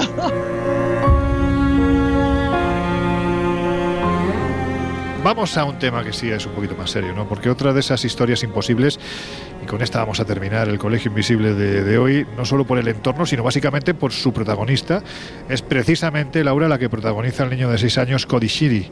Shiri, Shehi, o no sé cómo se... En fin, tú sabrás mejor que yo cómo se pronuncia este... Teóricamente sería she, Sí, porque las dos E son Pues ahí y como, la la es de, o como sea. la de Apple, ¿no? Shiri, dime no sé cuánto. Bueno, Exacto. en fin, pues el tal Cody Shiri, bueno, pues se hizo célebre tras desaparecer en una de las zonas más inhóspitas de, de Oregón, ¿no? Hay que decir que, según dicen quienes eh, pues conocen esta historia, el muchacho desapareció en uno de los entornos más hostiles para la vida de todo el planeta, ¿no, Laura? Efectivamente, hablamos de Oregón y bueno, el caso es que él se fue con su familia, con su hermana mayor y sus dos sus padres, pues precisamente a la montaña a hacer un picnic, pero eh, mientras los padres estaban tranquilamente sentados sobre el césped, imagínate la estampa toda preciosa, eh, el niño y su hermana se adentran en un bosque muy tupido que hay precisamente en la zona, un bosque además enorme de pinos oscuros, abetos y enebros. El caso es que a las pocas horas se dan cuenta de que la hermana ha vuelto, pero el niño no. Hablamos, como decías, de un niño de seis años, un niño además mm, tampoco excesivamente fuerte ni nada que, que le dotase de algo especial para poder sobrevivir. Llega la noche y el niño no aparece a pesar de estarlo buscando por todos lados. Y, bueno, y el caso es que cuando finalmente el niño aparece, la historia que cuenta es increíble, porque pensemos que caía lluvia, que las temperaturas rondaban el punto de congelación. Pensemos que no había dónde resguardarse. Pues el niño durante 18 horas camina aproximadamente lo que equivaldría a unos 30 kilómetros y acaba fuera de las montañas, de hecho, a- al único valle poblado que hay en toda la zona. Eh, durante ese viaje él cuenta que cayó a un río, que trepó a un árbol, que incluso tuvo que escapar de unos coyotes. Cuenta además que tuvo que esconderse de algunos animales y, eh, y que en un momento dado incluso empieza a adentrarse por un camino y cuando ya lleva un trayecto en el camino él se da cuenta o él tiene la intuición de que se está equivocando, retrocede para coger el camino correcto. O sea, ¿qué es lo que guía a este niño? ¿Qué le hace sobrevivir? Y sobre todo, ¿qué le lleva pues, a recorrer toda una montaña durante 30 kilómetros? Imagínate. Pues la verdad es que no lo sabemos, pero lo que sí es cierto es que este chico, que hoy en día ya es un muchachote bastante recio, hay que decirlo, no es ese pequeñín aparentemente endeble que desaparece en los bosques de, de Oregón, lo que sí ha dicho por activa y por pasiva es que aquella experiencia es lo mejor que le ha pasado en su vida. Bueno, porque él dice que una vez, o sea, pasó por esa experiencia, el hecho de perderse y el hecho de la manera en que consiguió llegar a un lugar civilizado cambió su vida. Él cuenta que a lo largo de la vida mm, todos pasamos por diferentes barreras, algunas físicas, otras emocionales, y que para él estaba este punto de su vida, esta barrera que tuvo que superar, eh, le dio lecciones vitales y le infundió, pues quizás una fuerza y una capacidad de superación que hasta ese momento no conocía y no tenía. Y, y bueno, él cuenta que para él eh, fue una oportunidad de aprender en que, que en la vida no hay barreras, que las barreras nos las ponemos nosotros mismos.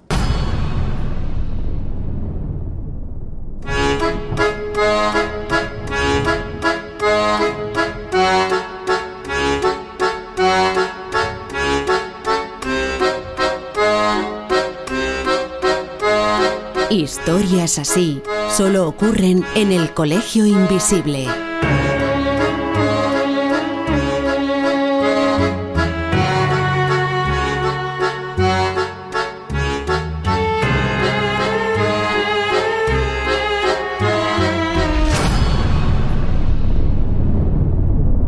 Ain't no sunshine when he's gone.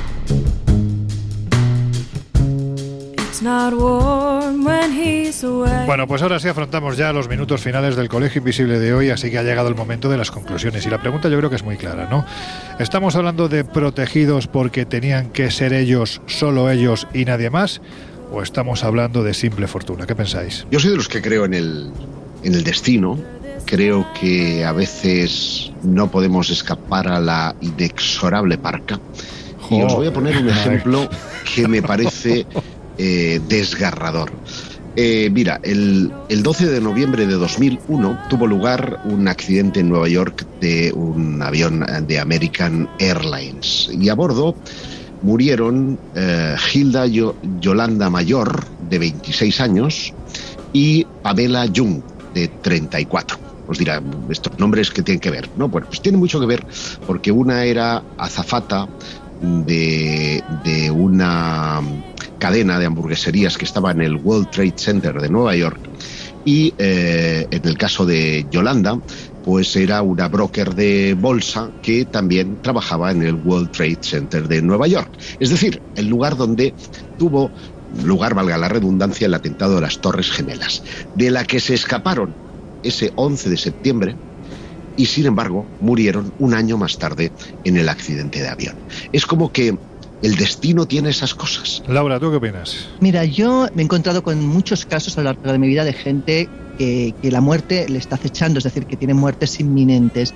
Y cuando he intentado cambiarla, o sea, cuando yo he percibido esa muerte antes de tiempo, he avisado al sujeto para intentar cambiarlo, la conclusión a la que llego después de muchos años y de muchas experiencias es que no hay manera. O sea, mm, llegas de una manera, llegas de otra, pero llegas a ese punto. Esta gente que se salva y que parece realmente que una mano invisible les ha ayudado a salvarse, igual no es tanto una mano invisible como que no era su día, no era su momento y por tanto no tenían que morir en ese suceso. Eso no quita que igual un año más tarde, como, cuenta, Josep, mueras en otra situación, porque entonces sí que es tu día.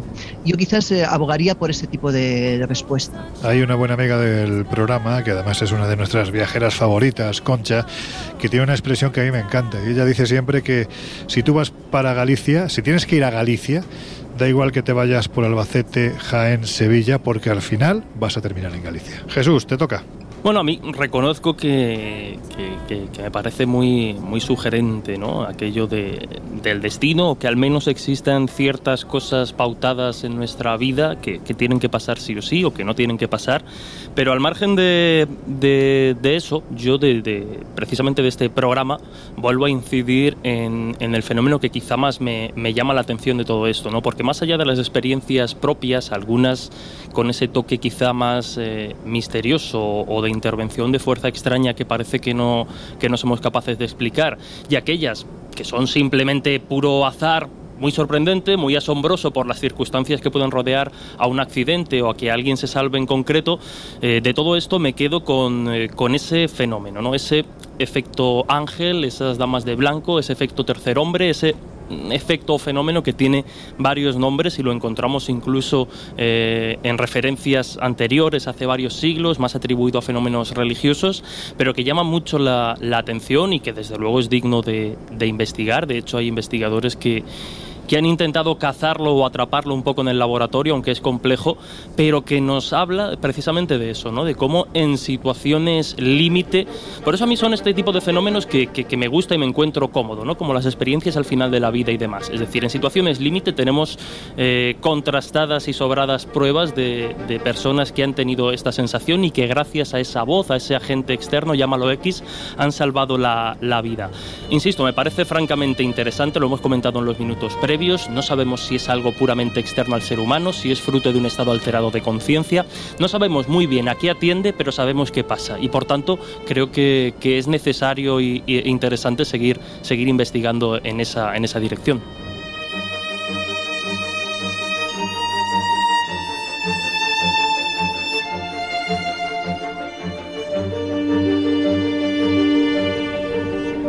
Bueno, pues con esta idea nos quedamos. Vamos a cerrar ya las puertas del Colegio Invisible, pero antes queremos haceros unas recomendaciones hasta que las volvamos a abrir dentro de una semana. Ya sabéis que estamos en el kiosco, está la revista Año Cero Enigmas, que por cierto este mes tenemos una portada que vamos a traer al Colegio Invisible. Eh, primero porque la ha hecho uno de nuestros grandes amigos, ¿no? Eh, Juan José Sánchez Oro, que como sabéis es un historiador y aparte un experto en todo lo que tiene que ver con el ámbito del estudio de la conspiración, pero en el sentido más serio. Y nos habla de criptosectas. Cuidado, eh, que se está captando gente a través precisamente de cosas como Bitcoin, ¿no? Y, y, funcionando como funcionaban las antiguas sectas. Hay que tener mucho cuidado. Pero también, bueno, pues ya que estamos afrontando los primeros meses de los primeros días, ¿no? De, de, de verano, pues hay una serie de propuestas que os hacemos. En agosto todavía creo que queda alguna plaza para este viaje que vamos a hacer a, a México, donde yo creo que ya hay cerca de 40 Cuatro, viajeros. para ser exactos. Pues eso, que cerca de 40 viajeros nos vamos a ir, Laura Falcó, a México, vamos a recorrer ese México lindo, querido, pero sobre todo tremendamente misterioso. Va a ser un viaje único. Pero sí me gustaría que me comentarais porque a partir de octubre empiezan a llegar cosas muy interesantes. Por ejemplo, para Halloween ya tenemos preparado ese fin de semana que nos vamos a... Fin de semana largo, pues son cuatro días que nos vamos a Cantabria. Vamos a recorrer algunos de los lugares más misteriosos, pero el plato fuerte va a ser el día de Halloween, esa cena en el que en cada una uno en una, en una posada encantada en el que cada uno además cena en la que cada uno va a sacar eh, ese demonio particular que lleva dentro, ¿no? Sí, porque dicen que la máscara es el espejo Sí. real, ¿no? De nuestra personalidad. Así que eh, si te gusta pasar miedo, si te gusta disfrazarte, si quieres venir con nosotros a conocer lugares mágicos y dormir en una casa de verdad encantada, la posada en la que nos vamos a establecer tiene esa condición real, pues eh, tienes que venir con nosotros a la escapada Halloween Cantabria 2022.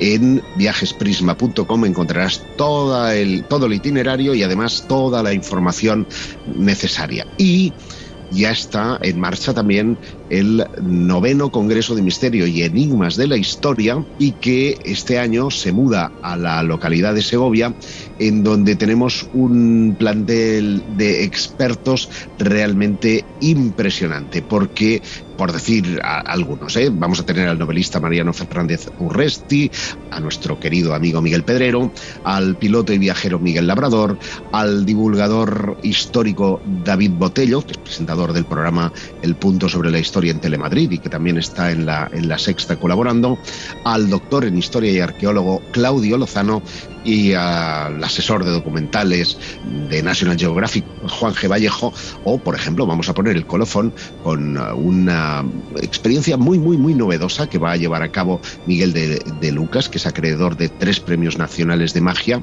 en la categoría de mentalismo y que nos va a hacer una charla realmente impresionante con demostración. Que además hay que decir que nuestro querido Miguel es presentador también en la 2 de Televisión Española del programa Un País Mágico y también en Castilla León Televisión presenta Contigo Pan y Magia. Bueno, pues va a ser un plantel extraordinario, pero ojo, hay que decir que aquí no acaba la cosa, porque también estamos ya preparando los viajes que nos quedan para fin de año y hay que decir que en el puente de diciembre que nos vamos a París. Nos vamos a París, efectivamente. Bueno, empezamos en París, vamos a acabar en, uh, en Normandía y Bretaña, donde estaremos viendo también esos complejos uh, megalíticos de Karnak, con esas alineaciones de más de cuatro kilómetros.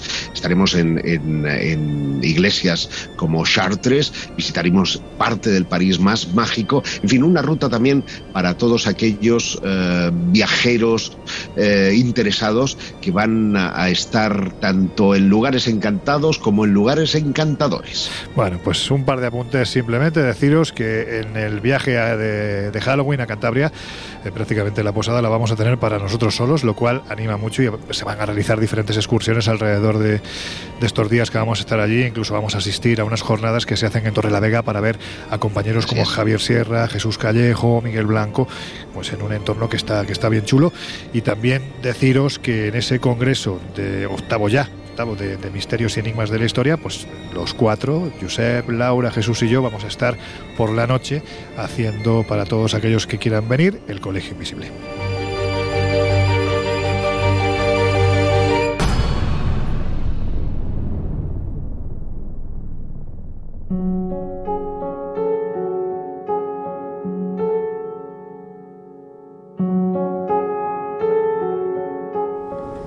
Bueno, pues ahora sí vamos a cerrar las puertas del Colegio Invisible de hoy. Qué penita. Joder, otra turbulencia. De todas formas, es que eh, no se puede mentar a la bicha porque la bicha se manifiesta. Es que también ganas de, de tocar el temita. Podían, mira que hay temas que se pueden ahí tocar. no es por nada, pero te sale un poco el punto andaluz. No, no, con las eh, un poco no, todo, y con todo. el malfario. Pero es que mira qué turbulencias hay ahora mismo. Bueno, pero tampoco ya- eh, yo creo que todos hemos ido en aviones con turbulencias y no ha pasado nada. sí, sí, mira, mira, yo al que veo poco tranquilo es a Jesús y eso que va de escéptico, ¿eh? Precisamente por eso, hoy hemos puesto muchas pruebas sobre la mesa de que esto puede salir mal. Joder. Bueno, pues nada, antes de que salga bien o mal, pues eso, Laura Falco, que ha sido un placer. Dentro de siete días espero que un poquito más. Pues seguimos dentro de siete días. Yo sé, Jarro, amigo, lo dicho, una semanita nos falta para volver a encontrarnos y en un lugar, ¡buah, cómo mola! En un lugar donde hay... Las hébridas, las hébridas. Donde hay Mm. cosas muy chulas. Hasta la próxima semana. Jesús Ortega, por favor, escepticismo al poder, no va a pasar nada, que no, por No, mucho que se mente, no pasa nada. No, yo ya he pedido un, un whisky doble para, para pasar el trago. para pasar el trago Bueno. y, y- y tranquilizarme. Como siempre, un lujo compartir viaje, aunque sea ya en pleno vuelo, ya ni, ni llegamos al destino. Nos oímos dentro de siete días y a vosotros ya os dejamos en la compañía del gran José Luis Salas, que como es muy listo, está tocando tierra como debe de ser y no nosotros aquí en lo alto hablando de cosas raras, eh, de, de accidentes y encima con unas turbulencias tremendas. Bueno, pues ya está, que dentro de siete días volvemos a abrir las puertas del Colegio Invisible. Ahora os quedáis con No Sonoras y nosotros, bueno, pues llegados a este punto, con todo el nervio encima, lo único que podemos deciros es que durante estos siete días intentad por lo menos ser muy felices.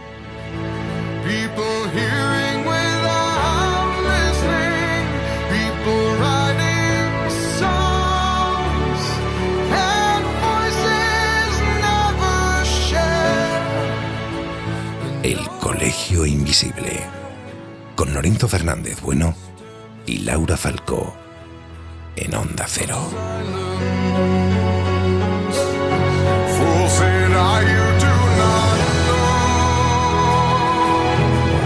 Silence like a cancer.